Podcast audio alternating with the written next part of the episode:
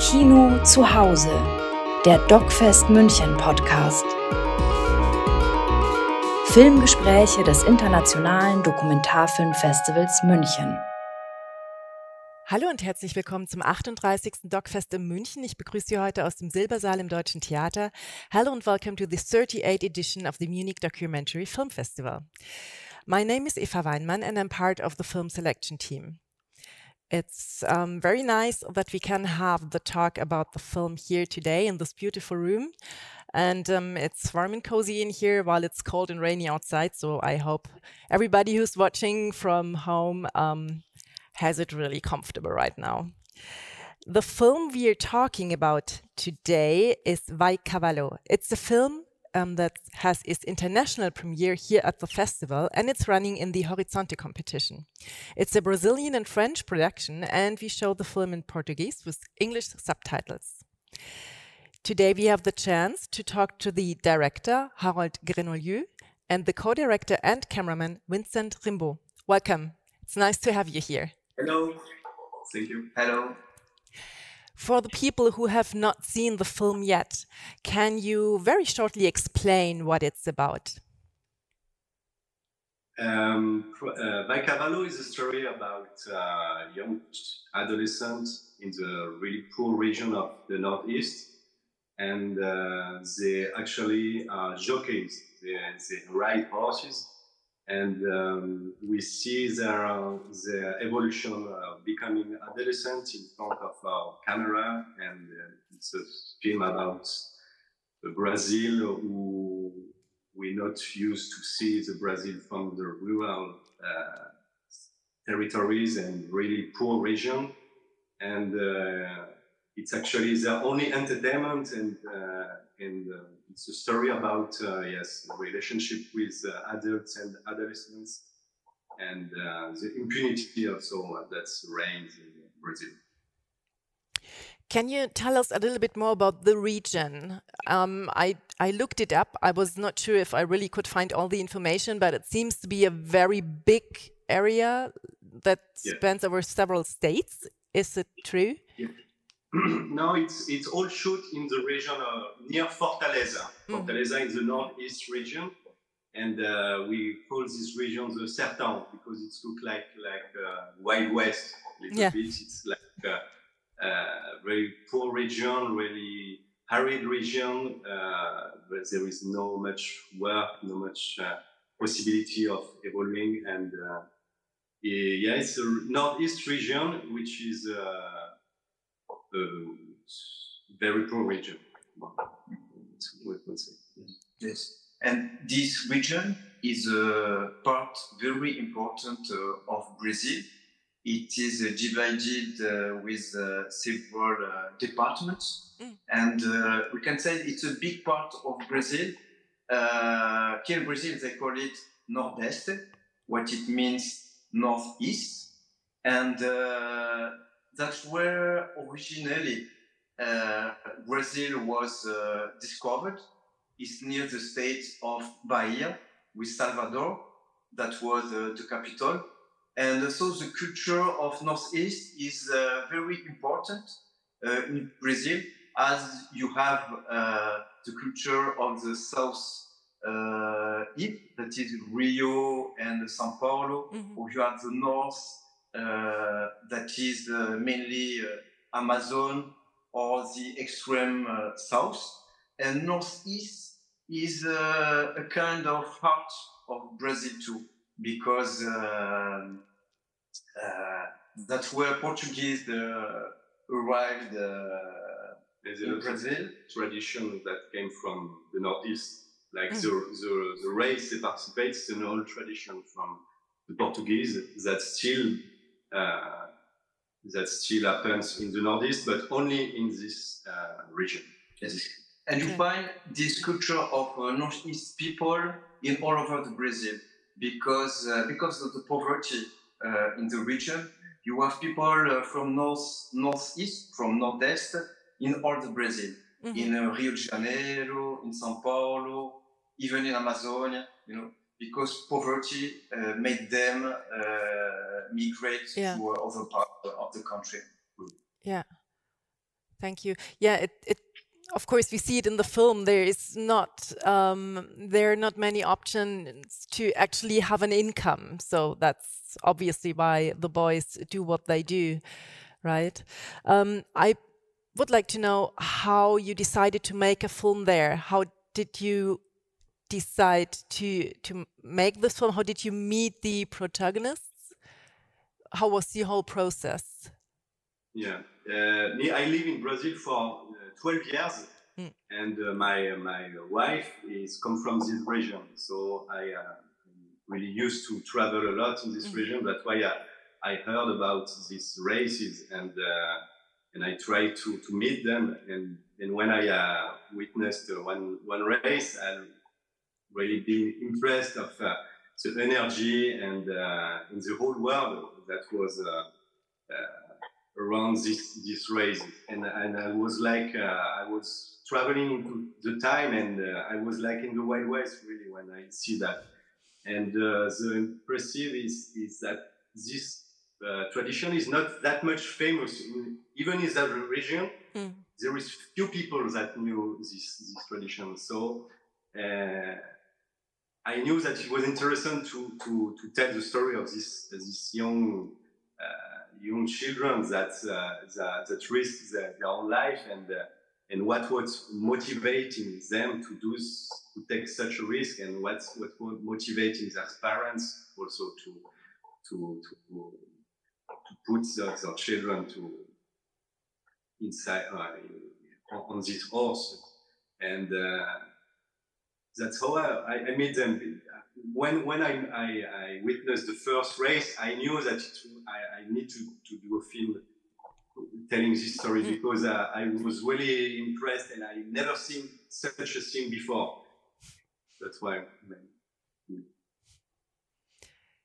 Yeah, and I, I wonder the horses look like real race horses. Where do they come from? Yeah. Why, why do people even have them there?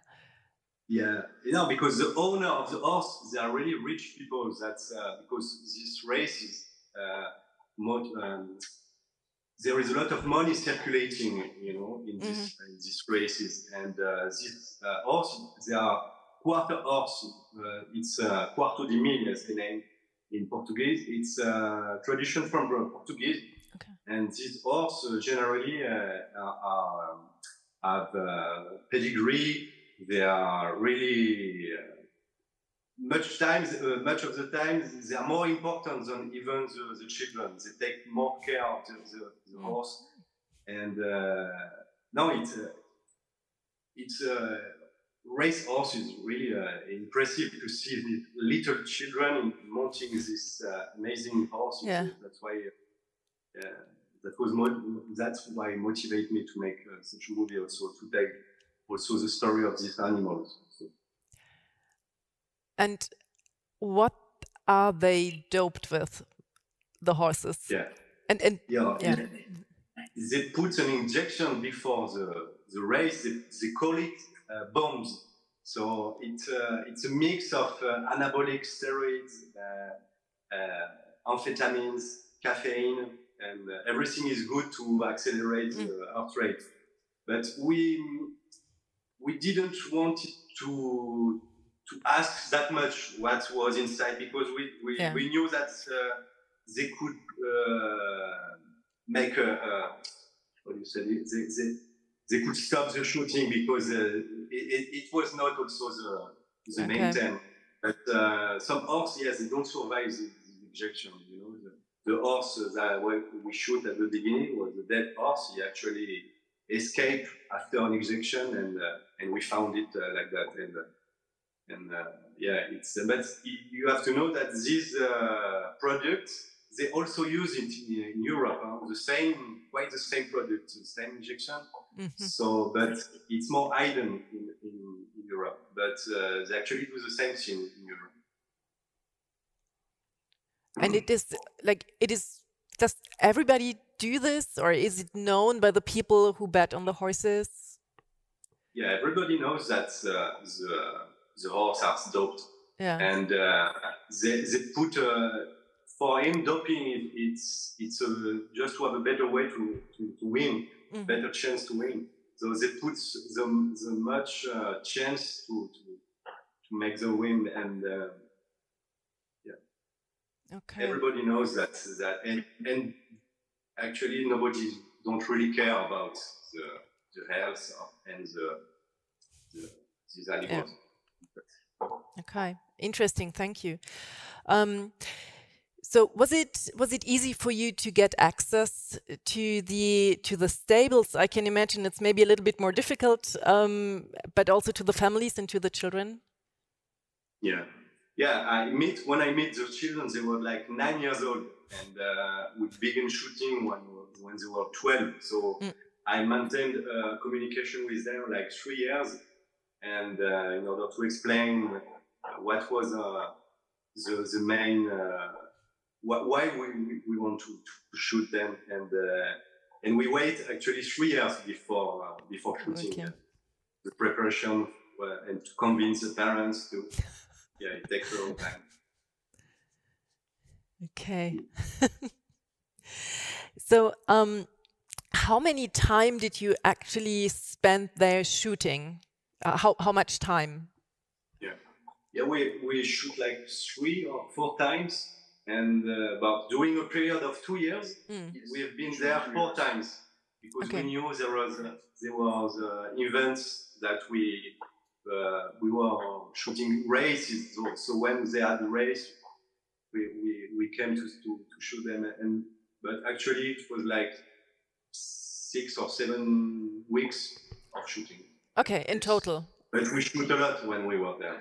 Okay, so in a you. period of two years. So so we Mm. so we had this time to see them uh, change. Uh, they, they, Mhm. they, they grew and yeah. they grew up. Uh, yes, they changed a lot during the shooting, from the beginning to the end. Okay, so um, Harold, you made the connection, and Vincent, you came uh, to the project later. Did you two work together before? Yes, we actually work since like five years together, and uh, in Uh, several uh, projects, uh, mainly for TV, or we did uh, uh, other documentaries, uh, more more for TV, yes, reports, mainly uh, French television.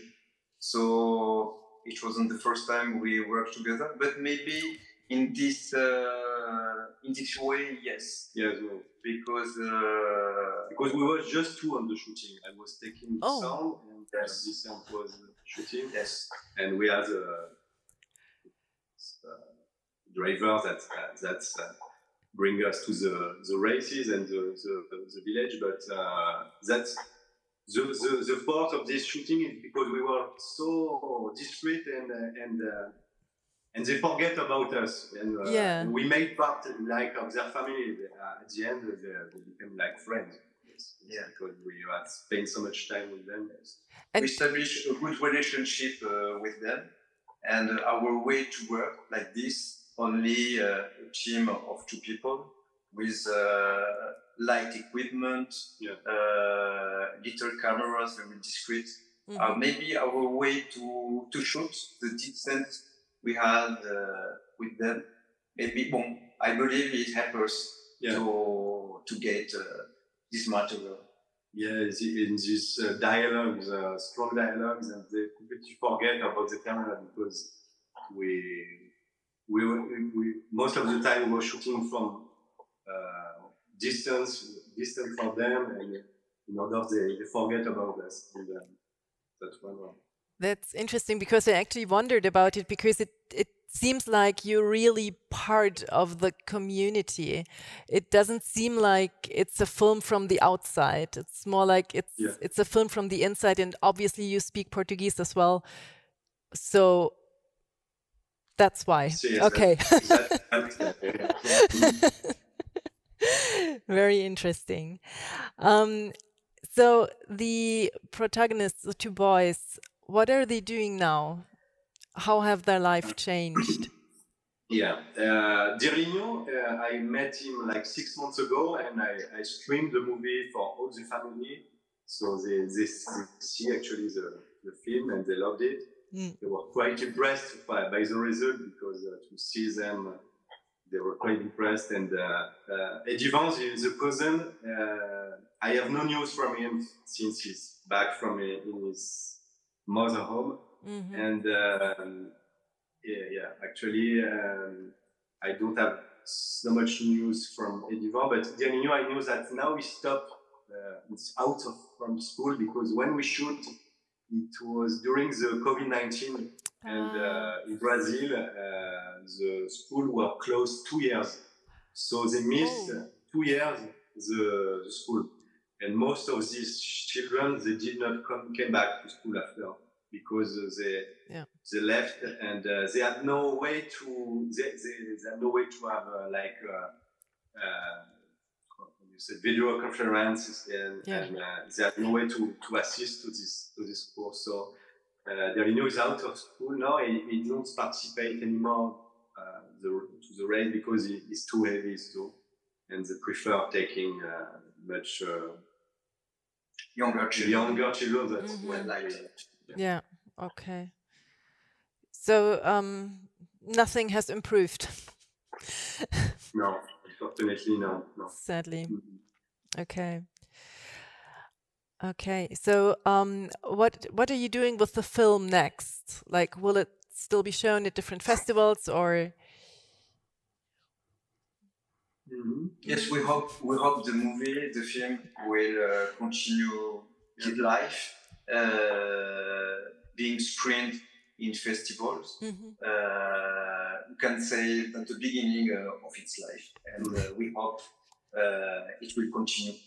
So uh, maybe uh, if we are lucky, uh, it will go on. And and we are very happy to participate. Well, we are really honored to be selected by the Fest. Yeah, thank you so much. no, I, I had the I had the chance to write the text for the for the program, and this is when I first saw it. I mean, I'm on the on the selection team, but I haven't seen this particular film, and then I could see it, and I was really impressed. So I hope I have the chance to see it in the cinema as well because I just saw it on my small screen at home. but I would love to see it on the big screen. Um, are you two working on any new projects right now? Yeah, we're actually developing uh, one project. Uh, it's actually on, uh, on writing, but uh, it's uh, it will take part in the, in the jail in the in um, West Indies, no? West Indies, yeah. We have an access in uh, in uh, in a jail, and uh, we're working with um, actually with um, medicine with, the, the docs the docs of the, the jail, and we hmm. tell the we're counting the story of the prisoners of the jail uh, from the the medicine uh, service medical service. So it's actually on development, yes. Very interesting. I want to see that. and we also have one, uh, um, she get, getting played also. The, gold, the God Digger, also gold Digger in Amazon. So we're also developing this project. Thank you. I will look out for it. Okay, so um, the film will have the next screening in Munich on Friday the 12th at Maxim, and also on Saturday the 13th. Um, and it's available 12 more days online as well. And it's nominated for the Kino Kino Audience Award, which is sponsored by BR and 3sat. And you can vote for the film when you see it in the cinema, and you can also vote online. Thank you very much. It was a pleasure Thank to you. talk to you. Very nice meeting you. And next time, um, maybe you can make it to Munich. Ah, uh, yeah. Good. Yes, thank you. Thank you very much for everything. Thank you. Bye bye. Thank you. Bye bye.